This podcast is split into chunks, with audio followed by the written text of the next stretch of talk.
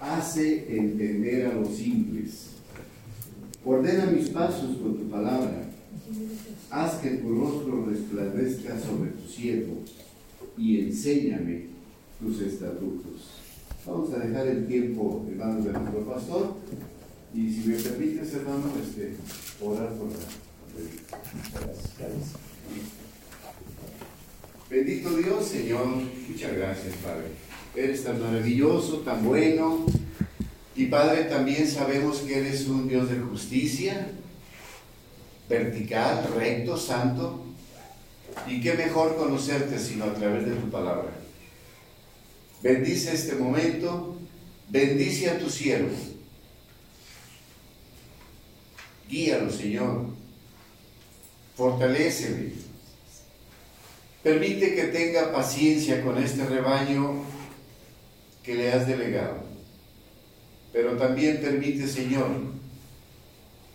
que cada uno del rebaño sea respetuoso, reverente con tu siervo. Y más aún, que podamos retener la palabra que viene de ti a través de él en nuestro corazón, para que pronto, Señor, muy pronto, demos fruto, porque eso es lo que tú esperas y demandas de tu iglesia. En el nombre de Cristo Jesús. Amén. Amén. Gracias, mi hermano. Buenos días, ¿cómo están? Bueno, gracias a Dios, muy contentos. Semanas algunas muy duras, muy difíciles y hoy esta semana ha sido un poco más, eh, más buena. El Señor nos ha llenado de misericordia, muchas bondades de las cuales dar gracias, empezando pues por la vida de Victoria, que ya pusimos el anuncio, que gracias a Dios ya está con bien, eh, también de Leilani, que sabemos por fe y por la gracia del Señor y por la confianza que tenemos de que va a estar todo bien. Y también, bueno, pues Alejandra Cortés también tuvo su, la, la nieta de Patti y de Jorge, y ya tuvo también su bebita. Y bueno, vamos a, a entrar en, el tema, mis hermanos, les encargo que oren para Acapulco también. Y este, si van a ir que falte de apuntarse, dígame, porque tenemos que ir haciendo ya todo lo estrategia, este, sus anticipos y bueno, para que de aquí a octubre lo tengamos pagado y pasemos un muy buen tiempo allá en Acapulco para que el Señor nos bendiga. A ser este año muy bueno, eh, va a ser un retiro de MQV, ahí vamos a tener servicio el domingo, así que no se lo pierdan el domingo 7, 6, 7, el 8 de noviembre. Si alguien quiere a la iglesia, invítalo, dile que es en Acapulco y te va a decir que sí va. A ver que sí. Bueno, vamos a, a, empezar, mis hermanos. Tenemos la lectura de Colosenses. Todo esto viene eh, de la predicación que hablábamos de los salmos, que nos llevó al tema de nuestras metas. Y cuando llegamos al tema de nuestras metas, nos llevó la misma palabra a recordar lo que dice Filipenses 3:13. Hermanos, yo mismo no pretendo haberlo ya alcanzado, pero una cosa hago, olvidando ciertamente, ¿se acuerdan? Olvidando ciertamente que lo que queda atrás y extendiéndome a lo que está delante, prosigo a la meta. Estamos viendo el tema de la meta. ¿Cuál es nuestra meta? Al premio de supremo llamamiento de Dios en Cristo Jesús. Esto lo vamos a encontrar eh, también en Colosenses. En Colosenses lo que estamos revisando es esta lista de lo que nosotros tendríamos que estar haciendo para alcanzar también las misericordias de Dios. En el versículo 3.15, en el 15 del capítulo 3 de Colosenses, dice, y la paz de Dios gobierne en vuestros corazones Fíjate, ese gobernar es porque toda tu vida, todo tu corazón está en manos de Dios. Al que así mismo fuisteis llamados. Ahí está el porqué, el premio que decía Pablo, en un solo cuerpo que es la iglesia, todos aquí reunidos, y ser agradecidos. Pero vámonos en orden, empezando desde el versículo 12, que es donde continuamos, y vamos hasta el 3.11. Y hoy vamos a ver del 12 al 17 del capítulo 3, que vamos a hablar de vestirnos de las virtudes de la vida nueva. Después vamos a ver de los versículos 3.18 al 4.6 la enseñanza práctica, mis hermanos, la vida eh, exterior en Cristo. Ahora, por causa de sus nuevas vidas en Cristo, está diciendo la Biblia, porque ya lo leímos este, ahorita esta, esta introducción, que los creyentes somos llamados a vestirnos de algo, a vestirnos de virtud, permitiendo que la paz de Cristo gobierne nuestros corazones. Es decir, la palabra de Cristo debe de morar, debe de habitar y no solo nomás estar ahí, sino abundantemente en nosotros. Y debemos hacerlo todo en el nombre del Señor Jesucristo. Dice el versículo 12 de Colosenses capítulo 3, vestíos pues como escogidos de Dios, santos y amados, de entrañable misericordia, de benignidad, de humildad, de mansedumbre, de paciencia. Fíjate qué vestidura necesitas tener, así te ve la gente, así te ven tus amigos, tu familia, con estas características. Pablo llamó de nuevo a los creyentes a realizar una acción decisiva no es eh, una recomendación, sino les invita a que cumplan con esto. No le está diciendo, bueno, si en el caso probable que si tú quieras, tengas ganas, no, le está diciendo, hermanos, esto hay que hacer. Les dice, vestíos, envillasaste en el griego. Y esto ya se lo había dicho desde el versículo 10. Viste que empezó el versículo 10 diciendo, revestido de nuevo. ¿Qué es revestido? Es poner algo encima de lo que ya estaba, es revestirlo, es quitar esto y volverlo a vestir. Y ahora en este versículo nos dice de qué nos vamos a vestir. ¿De qué nos vamos a cubrir, mis hermanos? De maldición, de enojos, de celos, de, de qué estamos revestidos. Aquí dice revestido, que es una palabra en disamenoi. Debe vivirse entonces en conformidad a esa realidad teniendo los atributos, las actitudes apropiadas. Si tú ves a Cristo vas a ver estas características. Entonces tenemos que reflejar las mismas que nuestro Señor, a quien seguimos y en quien creemos, pues debemos demostrar que Él realmente es una realidad de nuestras vidas. En los versículos 8 y 9, Pablo ya había listado seis vicios. Dijo en los vicios lo malo, ira, enojo, malicia, blasfemia, palabras deshonestas y mentira que ya no deben de estar, dice, dejando todo esto atrás. Ahora encontraste a tales vicios los cristianos como escogidos de Dios, santos, separados para Dios, llamados, deben mostrar estas nuevas actitudes. Ya no lo anterior. Ya no podemos, mis hermanos. Este escogidos está en Romanos 8:33, en Tito 1:1. Esto de ser santos separados está en Colosenses capítulo 1, versículo 12, para que tomen notas. Y amados está en Romanos 5:8 y primera de Juan 4:9 al 11. Pero debemos demostrar estas virtudes que son, fíjense, que me gustan las que escogió Pablo para poner aquí, porque son parte del fruto. Del fruto del Espíritu Santo agrega tres. Pero él dice cinco. Fíjense, debemos demostrar esto entrañable misericordia. Misericordia, entrañable, deseable. Spanja, oikit moru, o algo así se pronuncia en griego. Tierna simpatía o entrañable compasión. Es de esos temas de exceso de ternura. Cuando ves a una persona con su bebé y le está dando el beso y cariño, así una compasión preciosa, una expresión muy conmovedora, poco usada realmente en Filipenses 2.1 Pablo unió estos eh, sustantivos porque habla de afecto entrañables. Y voy a, a Filipenses capítulo 2. Dice el versículo 1. Por tanto, si hay alguna consolación en Cristo, si algún consuelo de amor, fíjense qué tonos, si alguna comunión del Espíritu, si algún afecto entrañable, o sea, está queriendo ir a lo más interno de uno, como David en sus salmos, que toca el corazón así, así, si alguna misericordia, completar mi gozo, sintiendo lo mismo, teniendo el mismo amor, unánime, sintiendo una cosa igual, que todos estemos en ese amor. Esto es precioso cuando lo ves así, mis hermanos. También Pablo unió estos dos sustantivos y luego habla de la benignidad. Y la benignidad es fácil de entender. Yo le explicaba a los matrimonios salud que cuando alguien te hace algo y tú le haces lo mismo es justicia ojo por ojo. En estos versículos que vamos a ver también está escrito ahí. Esa justicia me das, le doy. Dice Señor, ojo por ojo, está bien, es justicia. Como cristianos, si te dan, tú ya no das, te aguantas, y eso se llama mansedumbre. Pero en la benignidad es una benevolencia en acción porque te pegan, te hacen, te ofenden y tú no solo reaccionas callado, sino que además regresas con amor y das. Y ese que te ofendió hasta le llevas una rosa. Imagínate que lo que es la benignidad. Ahora, la tercera es humildad, una actitud de sumisión. Si no somos humildes, no podemos ser cristianos, mis hermanos. Ser cristiano es ser obedientes a su palabra.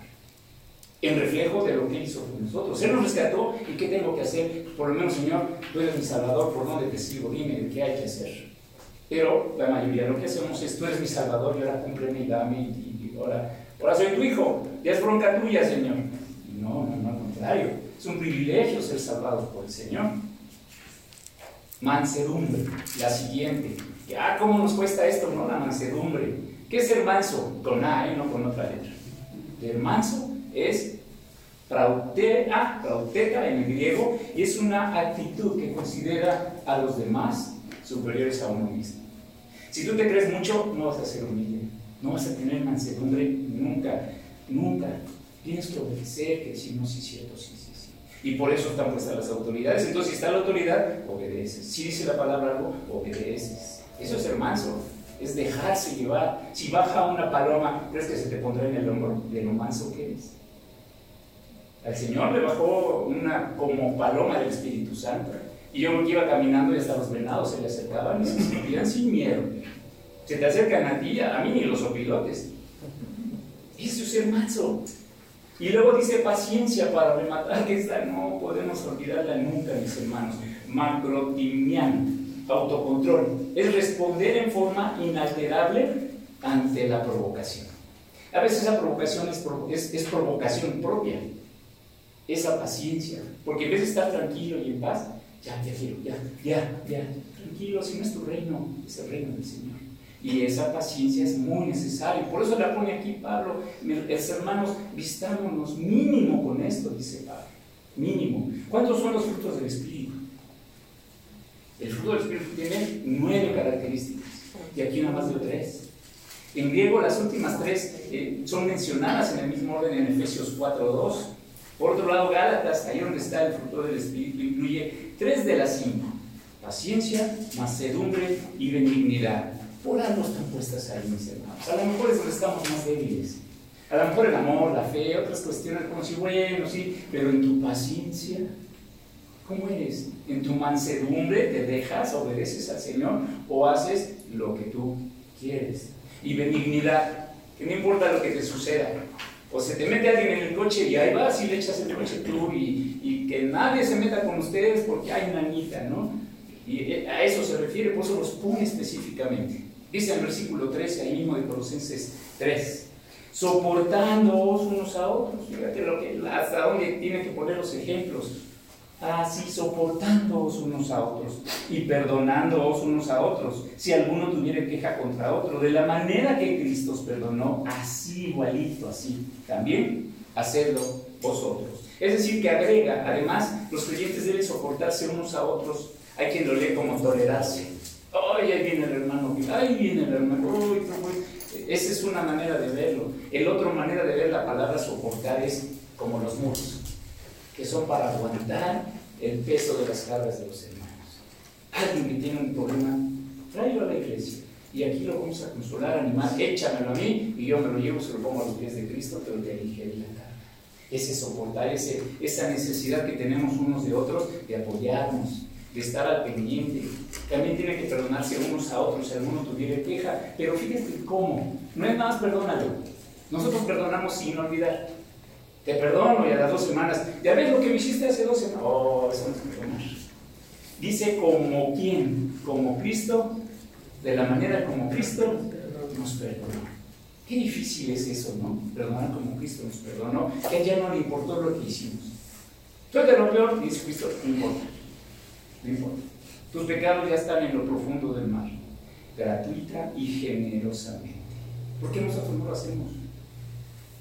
El resentimiento no debe tener lugar en la vida del cristiano. No puede seguir a alguien sin perdonar. No puede.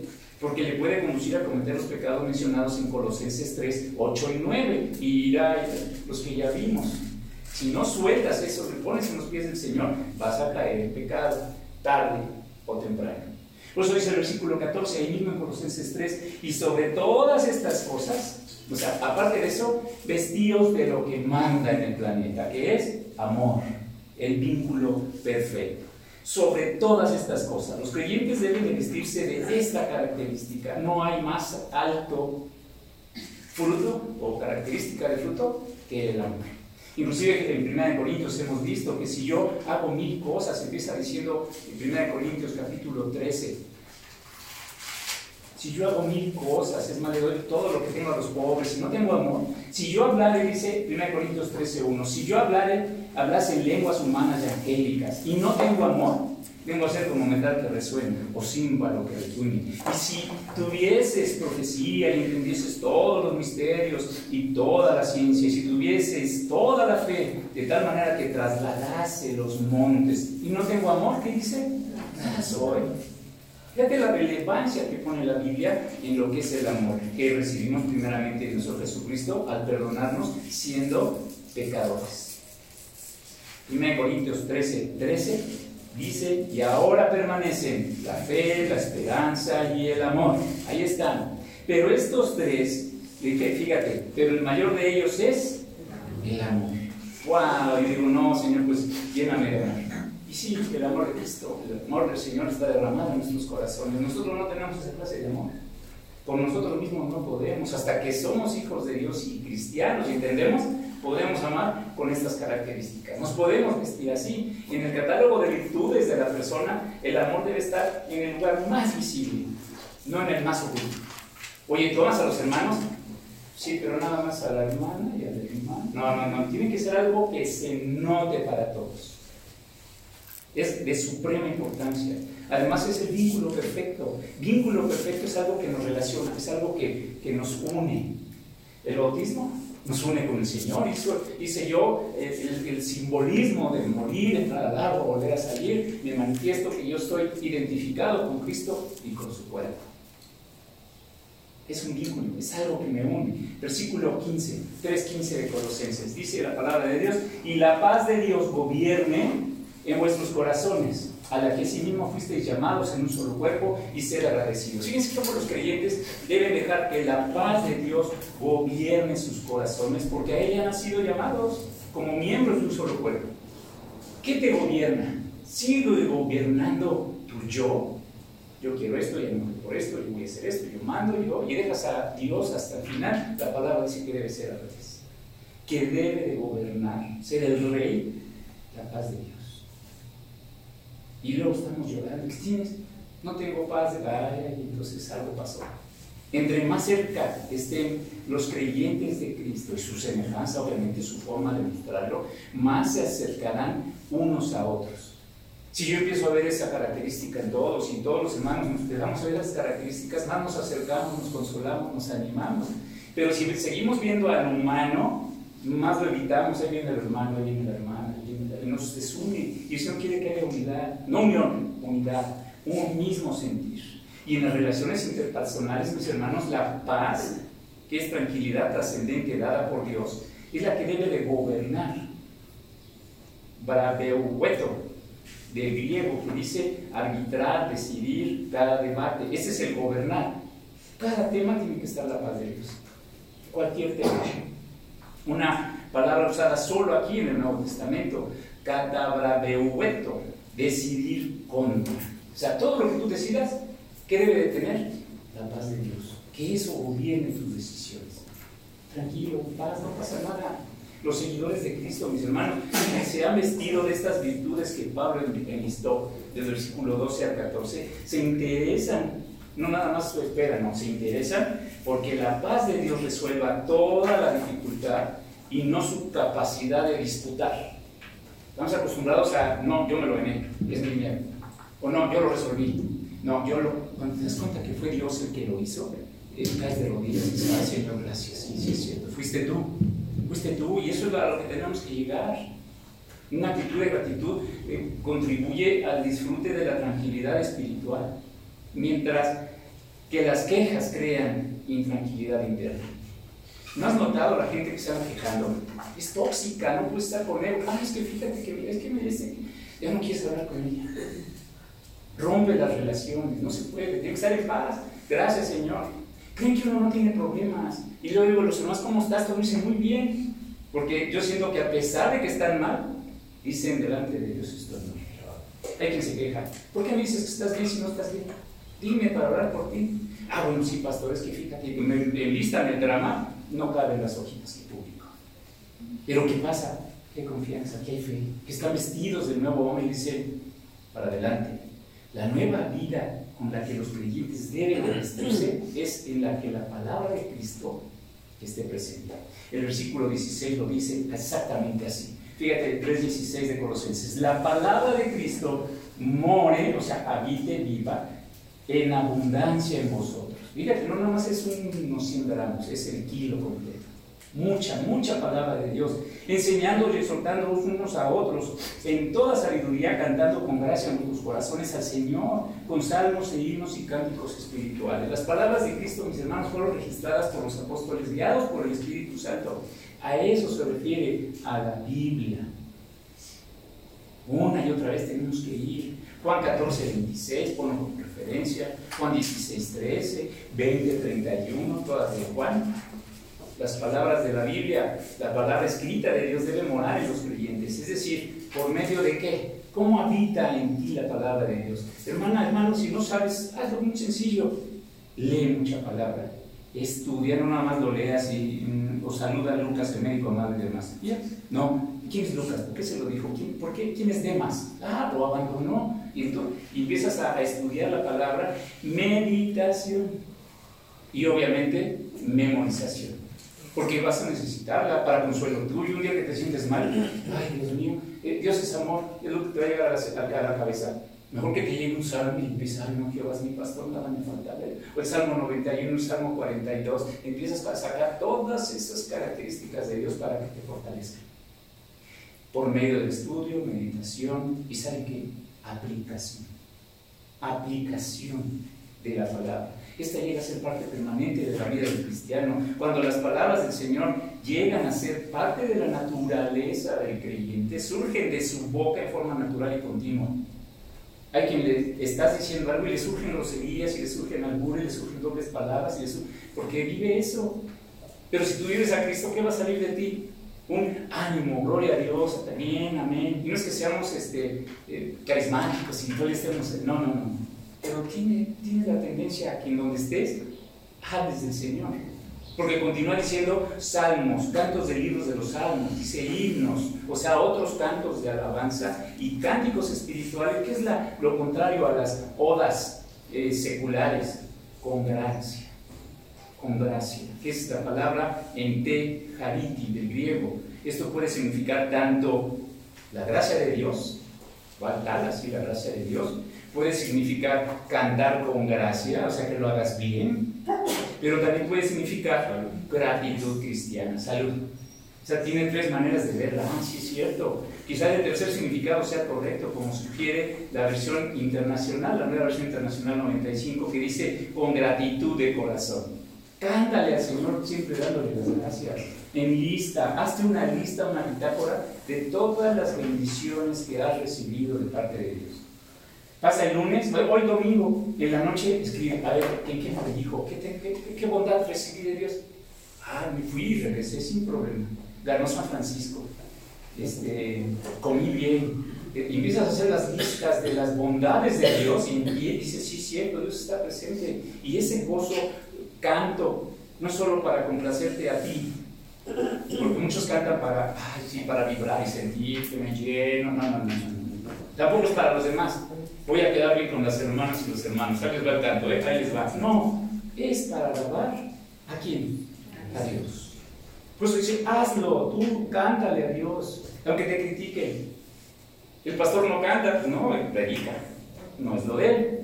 Ah, de repente se mete ahí una cantadita, pero cuando lo hace, lo hace con el Señor. Y los que pasan acá enfrente y nos dirigen, mis hermanos, no vienen de, de Hollywood, no, no, no, vienen de la misma iglesia, pero con el amor de cantarle al Señor para que nos conduzca a nosotros a alabarle a Dios. Eso es lo importante, llenarnos de eso, a través de ese tipo de vida llena del Espíritu. Los cristianos pueden enseñarse en base a eso. Aquí lo está diciendo. Instruirse, exhortarse, aconsejarse. Pero con la palabra de Dios, no con lo que dice Google, no con lo que la comadre, no con lo que la abuela, con la palabra de Dios, unos a otros. Y si lo hacen, lo deben de hacer con toda sabiduría. Sabiduría es la palabra sofía del griego y, tacto. O sea, no le digas al hermano toscamente lo que tiene que hacer. Ya haz esto, ¿eh? a ver si memorizas, ¿eh? a ver si te congregas. Oye, no sabes ni por qué la enfermedad que pasó, la operación que tuvo, las circunstancias económicas, ¿no? Y ya le estás dando unos buenos golpes, no, no es con pan, con sabiduría, con tacto. Hay que hacerlo, dice la palabra, en amor. Dice la palabra de Dios también, y todo lo que hacéis, sea de palabra o de hecho, hacedlo todo en el nombre de quién? Del Señor Jesús. Dando gracias a Dios Padre por medio de Él. Esto dice Colosenses 3, versículo 17. Todo lo que uno haga, mis hermanos, porque para Dios no existe la ambivalencia entre lo secular y lo sagrado. No, estoy en mi hora de trabajo, ¿eh? ahorita ni de Dios me Hay gente que así lo separa. No, no, este es secular, esto es mi trabajo. No, no, no. Él es soberano de todo, de hecho Él te dio tu trabajo. No podemos separarlo. Sea de palabra de hecho, debe hacerse todo en el nombre del Señor Jesús. Apunta 1 Corintios 10, 31, que también dice lo mismo. Que todo lo que haga sea para la gloria de Dios. Y con espíritu de gratitud, Filipenses 4, 6. Primera de Tesalonicenses 5, 18. Tres veces Pablo mencionó la gratitud ser agradecidos, versículo 15. Canten con gratitud de corazón, versículo 16. Y ahora en 17, dando gracias a Dios Padre. ¿Ves qué importante es el, dar gracias al Señor?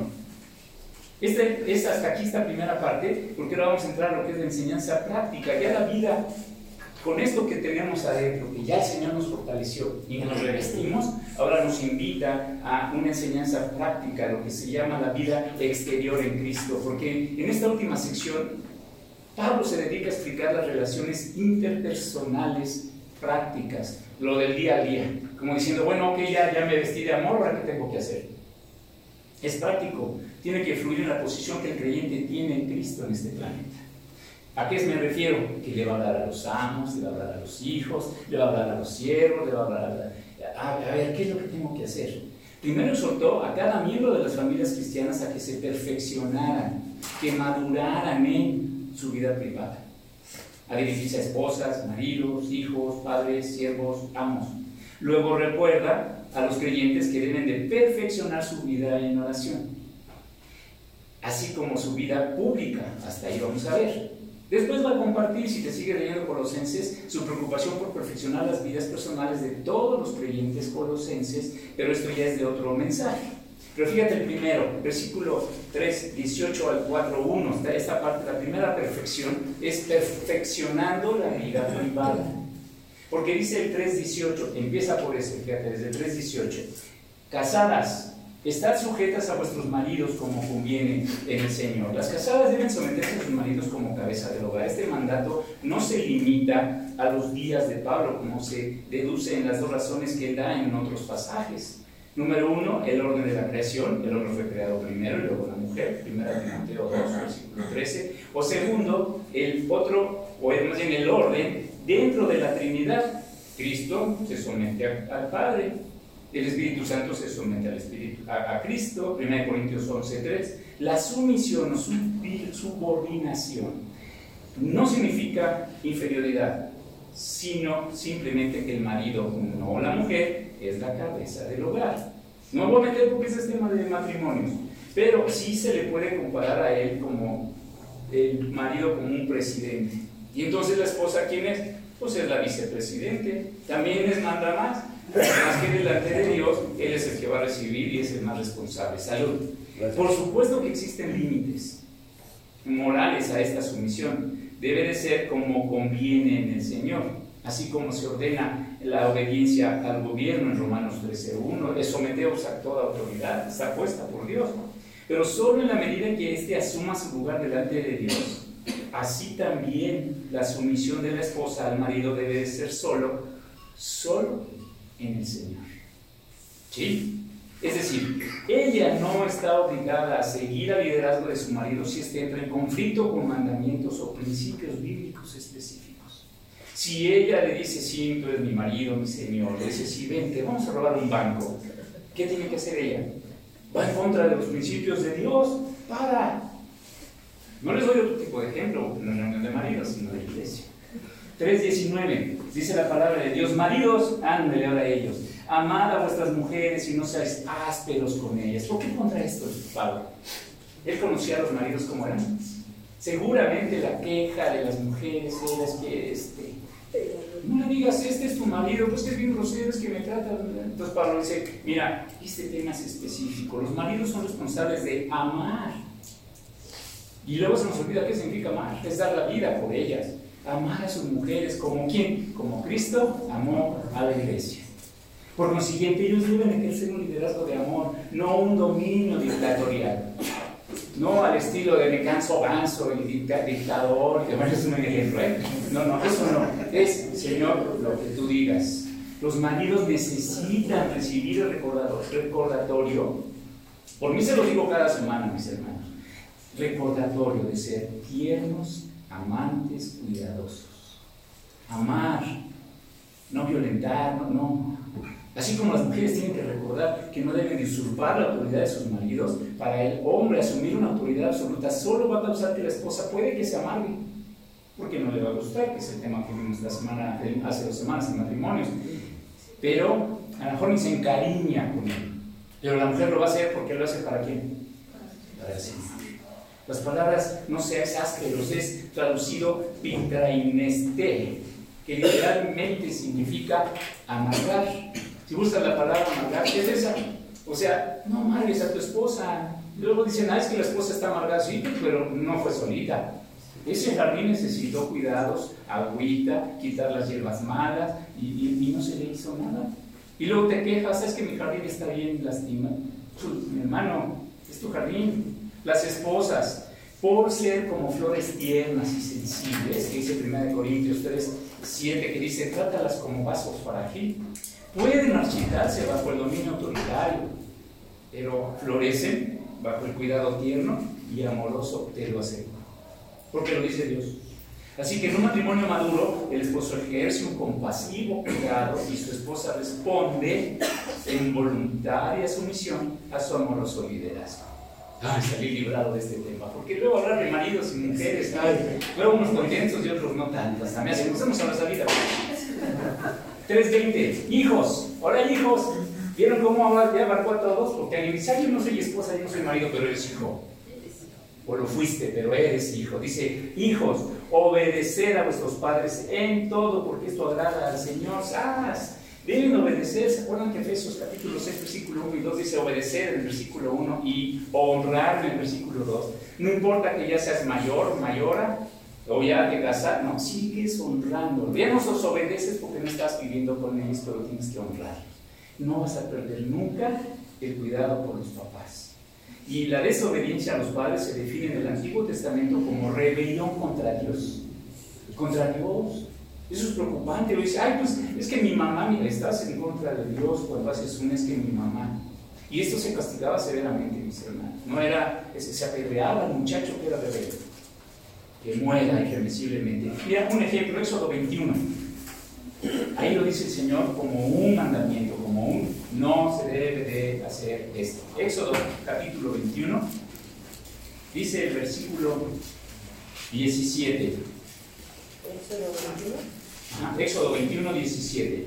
Igualmente el que maldijere a su padre o a su madre, morirá. ¿Eh? No dice, bueno, va a ir a la asociación de cuatitos y por la red va a subir que me trataron mal y le van. No, no, no. Muere. Efesios, fíjate, le voy a dar otra Levítico 20. Ahí en Levítico 20 vuelve a dar la orden de que se porten bien. Todo hombre que maldijere a su padre o a su madre de cierto, morirá. A su padre o a su madre maldijo, su sangre será sobre él. Y ves pasajes y muchas instrucciones que dice el Señor, no lastimes ni agredas a los papás. Entonces, eh, los hijos tenemos un problema que no es que le hagamos el favor de ser sus hijos. Y normalmente dicen, ah, pues, pues, tú me tuviste, ¿no? Tú eres mi papá, tú eres mi mamá. Dice el Señor, no, no, no, no, no, cuídalo, ámalo. Jesús fue un ejemplo para los hijos. Él estuvo sujeto a José y a su madre María en Lucas 2.51. Dice, bien textual, hacía punta los 2.51, que él crecía, se fortalecía y estaba sujeto a sus papás. Ahí estaban José y María, tenían un hijo de presumir. Imagínate ser papás de Jesús. Lucas 2, 51. La obediencia a los padres agrada al Señor. Esto no quiere decir que al obedecer a los padres el hijo se hace merecedor de la salvación. no estamos hablando de eso. Más bien la obediencia refleja el diseño de Dios para un orden específico, para el orden que debe existir en el lugar. Como Pablo escribió en otro lugar, es justo, es justo, dicayón, o sea, es correcto, es propio que los hijos obedezcan a sus padres. Y entonces en el 3.21 va a rematar llevando la relación con los padres. Dice el 3.21 de Colosenses, padres, no hagan enojar, no exasperéis a vuestros hijos para que no se desanimen. Es que mi hijo está desanimado, y a lo mejor no es ahorita, ¿eh? a lo mejor cuando tenga más años. ¿Y de dónde vino esa depresión? Y ¿por qué mi hija y mi hijo no, no le echan Pues es que los apachurraste hasta donde pudiste. En vez de animarlos, instruirlos, los padres no deben de abusar de esta obediencia y exasperar, que es eh, provocar o amargar a sus hijos. El inquietarlos continuamente con las exigencias que eran tuyas. Haz esto, porque si no, me no. Y, ay, pobre hijo. A mí me tocó chancla. Y por eso soy bien educado y salud, y pido perdón, y pido permiso y todo. Lo que me tocó chancla. Yo entiendo eso. Pero cuando ya le das chanclas y hasta 10 chanclas, ya, ya fue terapia tuya. Fue para desahogarte. Ya me siento mejor. El pobre hijo chancleado. Entonces hay un extremo, mis hermanos. Padres, no provoquéis a ira vuestros hijos, porque es lo que estás creando. Una ira incontrolable. Y los desalientas. Elogiarlos por lo que hagan bien en lugar de criticarlos de continuo. Y papá tenía esa técnica. A cada hijo le hablaba bien de algo. Y no, viene, viene eso, viene esto, viene. A mí no encontraba qué decir, bien que no. ¿Bien qué? ¿Este qué es? Digo, bien qué. No. Ah, bien que le vas a la América. Ya, o sea, me sentía, ay, sí, eh, le voy a la América igual que mi papá. Pero esto ayuda a crear hijos en disciplina, amonestación del Señor y además en confianza con los papás, que los ganas. Pero siempre estás, en, ah, ya llegaste, ya deja ir, otra vez. El hijo se siente ajeno a la casa, se siente, bueno, ¿qué onda? 22 a 25. Siervos, ande, estos somos todos. Obedecer en todo a vuestros amos terrenales, no sirviendo al ojo como los que quieren agradar a los hombres, sino con corazón sincero, temiendo a Dios. Y todo lo que hagáis, hacedlo de corazón, como para el Señor y no para los hombres, sabiendo que del Señor recibiréis la recompensa de la herencia, porque a Cristo el Señor servís.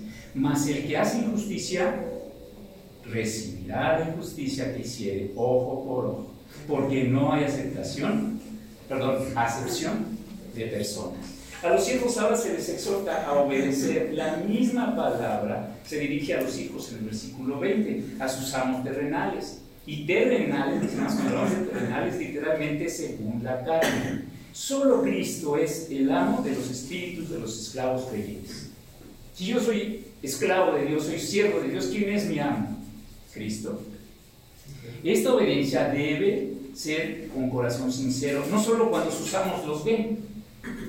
Hoy empezamos eso recordando, Misael nos decía nuestro hermano, que aquí está el Señor. Ah, qué diferente decir, aquí está el Señor. Este, me acomodo la corbata y me porto bien y, me lleno de gozo por dentro, sé que aquí está el Señor cuidándonos. Pero si digo, no, Dios está allá en el cielo, pues a darle, mis hermanos, que hay pachanga.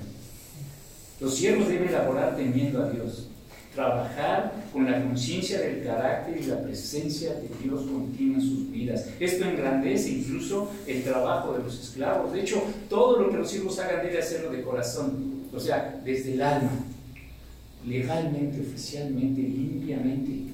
No debemos de participar también en cosas que no son buenas o que no están eh, autorizadas del Señor, porque tiene que ser auténtico desde sus adentros, simplemente fijándose en las apariencias. Hay que puede atreverse hasta mentir o engañar o caer en pecado por ganarse algo. Ahí están unas becas que están ofreciendo en el gobierno. Yo voy a decir que yo tengo esa edad. ¿Estoy bien? No. Ah, yo voy a decir que yo sí vivo en. ¿Estoy bien? No.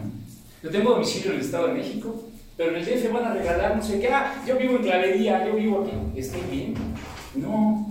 Tenemos que estar bien hasta en eso, no engañar, no, no, entrar en mentiras. Aunque la servidumbre, la esclavitud era ciertamente algo indeseable porque no les gustaba dentro de los objetivos de Pablo, no estaba de estructurar las instituciones sociales, no está diciendo a los esclavos libérense, sino humildes. obedezcan, callados, como para el Señor. Eso que te levantas, ese es tu trabajo, no lo estás haciendo para tu amo aquí en la tierra, no es para tu jefe, es para Dios. Y entonces el Señor bendice eso. Los principios de Colosenses capítulo 3, mis hermanos, de 22 a 25, para los siervos cristianos, pueden aplicarse hoy, en la actualidad, a los empleados creyentes. Y uno se queda con ah, para esclavos. No, no, está hablando de lo que yo hago. No importa qué haga yo. Si actualmente hubiera más empleados que sirvieran a sus patrones con, con genuino interés, como si estuvieran sirviendo a Dios, ¿te imaginas cómo estaría el planeta de bien? Tanto la calidad como la productividad se incrementaría dramáticamente. Es a Cristo, al Señor, a quien todos los cristianos sirven. Ese es el único lugar en todo el Nuevo Testamento donde se usa la excepción Cristo el Señor. Después de todo, la paga que recibiremos por nuestros hechos, la recompensa de la herencia, vendrá del Señor. Y nos gusta decir, es mi Señor y Salvador cuando nomás demostramos que es nuestro Salvador, porque si fuera nuestro Señor lo seguiríamos. Segundo de Corintios 5.10, apunta. Él va a juzgar sin hacer acepción de personas, Romanos 2.9. Esto es con absoluta justicia, retribuyendo a los malhechores y recompensando a los que sirven. En estos versículos de, de Colosenses 3, 22 a 25, en, este, en esta porción, Pablo estableció numerosos parámetros acerca de los motivos las actitudes, la conducta de los siervos cristianos.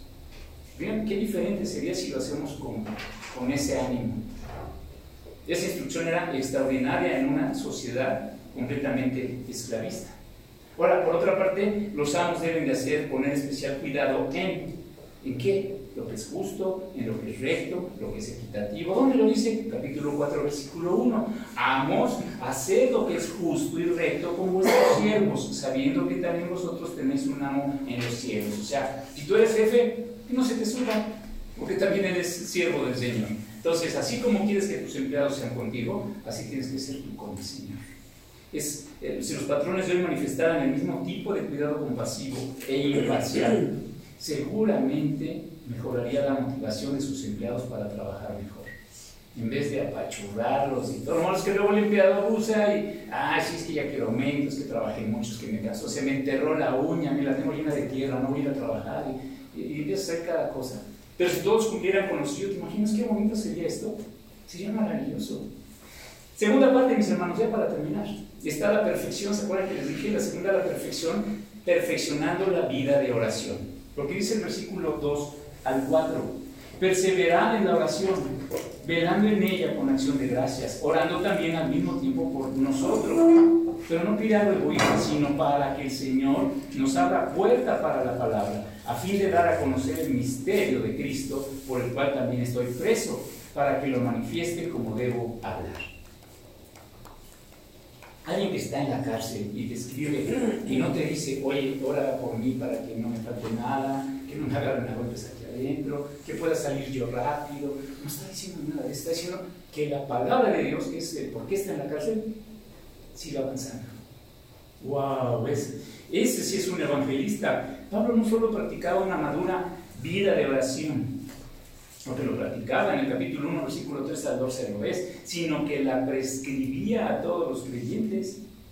Está diciendo, perseveren en la oración, oren, velen en ella con acción de gracias, agradecidos, orando al mismo tiempo por nosotros, para que me libren de la cárcel, no, para que el Señor nos abra puerta para la palabra. Estoy en la cárcel, Señor, permíteme, mejor puedo compartir aquí al carcelero, a alguien, y esto es persistir, perseverar, continuar en la oración. La oración no es un lujo espiritual, mis hermanos, no es algo de que, ah, sí, hay quien ora bonito, pues si tengo tiempo. No, es esencial para el cristiano, para el crecimiento del creyente. La oración debe de ser continua, no eventual. Continua, continua. Primera Tesalonicenses 5, 17 dice, orar sin cesar. O sea, todo el tiempo. Es vital para la salud espiritual. Así como respiras que lo es para la salud física. Aquí en su oración el cristiano debe de velar, estar alerta, percatado contra el adormecimiento espiritual causado por fijar demasiado la atención en lo que uno rodea o en uno mismo. Por eso insisto, cada domingo los ojos puestos en Jesús. Hay que fijar la en Él. Hay ardides también del diablo que va a querer distraerte. Primera de Pedro 5.8, Efesios Efesios 6.16. Ahí habla de que tenemos una lucha contra potestades. El ser agradecidos debe de ir siempre, mis hermanos, de la mano de la oración. No dejemos de orar, es, es lo que Dios quiere, porque pone al creyente en la actitud correcta delante de Dios. En vez de ser el que ordena, Señor, dame, entonces, Señor, te suplico, y si es tu voluntad, pasa de mí esta copa. El jueves el tema fue la enfermedad. Hablamos que la enfermedad también enseña, enseña muchas cosas la enfermedad, enseña, cambia tus hábitos, te acercas más a Dios, y muchas otras características excelentes. Capítulo 4, versículo 3 a 4 de Colosenses orando, dice, orando también al mismo tiempo por nosotros para que el Señor nos abra la puerta. Fíjate, orar por nosotros era una petición que Pablo hacía con frecuencia a sus lectores. Se los dijo en Romanos 15, se los dijo en Efesios 6, lo dijo en 1 Tesalonicenses 5, 25, 2 de Tesalonicenses 3, versículo 1. Constantemente dice, oren por nosotros. Tú también pide eso. Hermana, ¿cómo estás? Ay, bien, pastor, ora por mí porque te... Ah, ahora, lo llevo de la sierra. Hay que orar unos por otros. Su petición era egoísta, sino con el fin de que se abriera la puerta. ¿Para qué? Para que pudieran ministrar correctamente, libremente, claramente el mensaje de la palabra, el ministerio, el ministerio de Cristo. Efesios, Colosenses. Y él estaba por esto, él estaba preparado para hacerlo. Él no solo quería una oportunidad para predicar, sino tener claridad en su proclamación. O sea, no es, te doy ahí va a estar el taxista, háblale de Dios, sino que también seas coherente y le digas y le llegues al corazón con lo que vas a hablar. No es tu fruto, es del Señor. Pero sí tenemos la responsabilidad de compartirle. Tenemos que proclamarlo para que lo manifieste como debo hablar, dice, como estoy obligado a. ¿Qué hablas de Dios? No, dices, no, entonces amor. O realmente les dices, oye, hay que hacer esto. Compartirle a la gente de tal manera que ellos entiendan que son pecadores hay que confrontarlos, que se vean en un espejo y digan, no, me quiero arrepentir, me estoy empezando a sentir mal. ¿Esto es normal? Sí, cuando está el Espíritu Santo enfrente, sí. Cuando vemos quiénes somos, entonces estamos a la mitad del Evangelio. Primero confrontarlos, hacerlos entender que están en pecado. Porque después va a ser el yo que tengo que hacer, que decía el carcelero a Pablo. Cree en el Señor Jesucristo y ¿qué va a pasar? Será salvo. Tercera parte, ya de la final, perfeccionando la vida pública. Los dos últimos versículos de nuestro texto, mis hermanos. Dice capítulo 4, versículos 5 y 6, andad sabiamente para con los de afuera, redimiendo el tiempo. Sea vuestra palabra siempre, siempre con gracia, sazonada con sal, para que sepáis cómo debéis responder a cada uno. Fíjate qué, qué bonito cierra con esta, con esta recomendación. La vida pública, la vida externa, los que están allá afuera. Ya no solo se centra, primero vimos nosotros, después entre nosotros y qué posición nos puso el Señor dentro de la familia, somos papás, somos hijos, somos hijos. Y ahora dice, desde allá afuera, incluyelos también. La plenitud o perfección, mis hermanos, en Cristo incluye no solo la vida y oración privada, sino también la vida pública. Está diciendo Pablo, no, no te olvides que también hay allá afuera trabajo que hacer. A veces no oramos ni por esa gente que no conoce a Dios. Esto es para madurar en, en esta dimensión de la vida en Cristo. Pablo ordenó a los creyentes andar sabiamente. Y esto incluye, piensan los de afuera. Es parte del evangelismo, la sabiduría, la palabra Sofía, que decía yo, que es de Dios, no humana. Debía de ser evidente para los de afuera. Es evidente los de afuera, o sea, los que son tus vecinos, amigos, jefes, ¿saben que eres cristiano?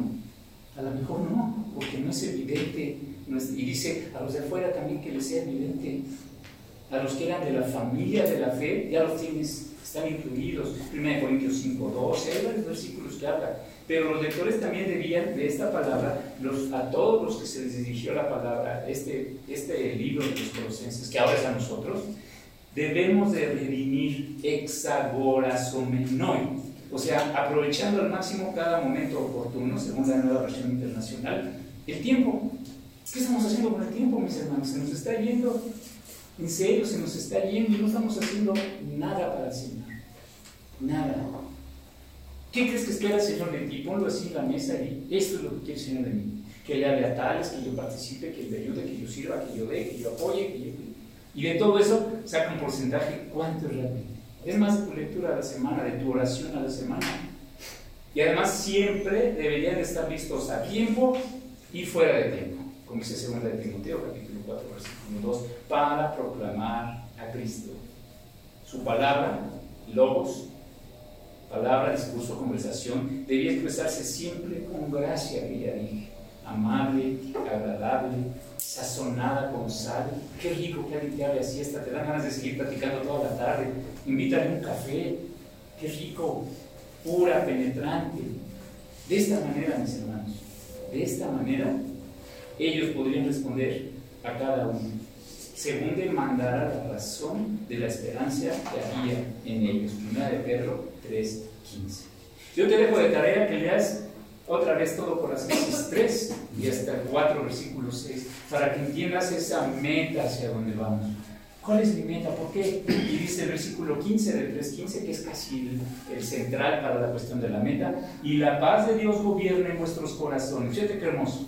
A la que así mismo fuisteis llamados en un solo cuerpo, que somos nosotros, y ser agradecidos por ello. Vamos a orar y pedirle a nuestro Señor que la próxima semana tengamos aquí también más invitados y que mensaje a veces se convierte hasta en evangelístico y habla mucho y tiene que hablar siempre de cristocéntrico, pero hoy estamos en casa, veo puras caras conocidas, bendito sea Dios, que hoy nos reunimos más hermanos que otras veces, hay que orar por los que ya les dije, el viaje, obviamente por Milani, por Victoria, por la pequeña de Alejandra y esta Alejandra Cortés, la hija de Patti, y por todas las necesidades que tenemos como iglesia. Vamos a orar, Señor, bendito que estás en el cielo, te amamos, Señor. Y hoy, como resultado de lo que tú nos has compartido, queremos darte las gracias primeramente. Y que sepa, Señor, que sí tenemos una acción que tomar. Así Pablo nos lo ha dicho el día de hoy, Señor. Nos, nos pides que realicemos una acción decisiva. Tenemos que vestirnos de un nuevo hombre, una nueva mujer. Ya no podemos seguir estando como teníamos, Señor. Permite, Señor, que tu paz, amor, Señor, y con el Espíritu Santo que nos dé ese fruto, lo podamos lograr. Que podamos ser también nosotros luz para aquellos que están en tinieblas. Hay mucha necesidad, no solo aquí en la iglesia, también hay mucha gente de afuera que necesita tu consejo, que necesita, Señor, saber que tú los amas porque has dado a tu Hijo amado en la cruz por ellos. Gracias por lo que toca a nosotros, bendícenos, cuídanos. Te pedimos a cada uno de nosotros nos tengas en un solo cuerpo, animándonos, amándonos, soportándonos, exhortándonos, todos estos eh, verbo Señor, que tú quieres que tengamos activos dentro de tu iglesia, que es tu pueblo. Te amamos, te agradecemos, Señor. Gracias por haber estado este tiempo aquí con nosotros. Permanece, Señor, esta es tu casa. Gracias, Señor. Te alabamos enormemente. En Cristo Jesús, nuestro Señor. Amén. Dios les bendiga, mis. Muchas gracias.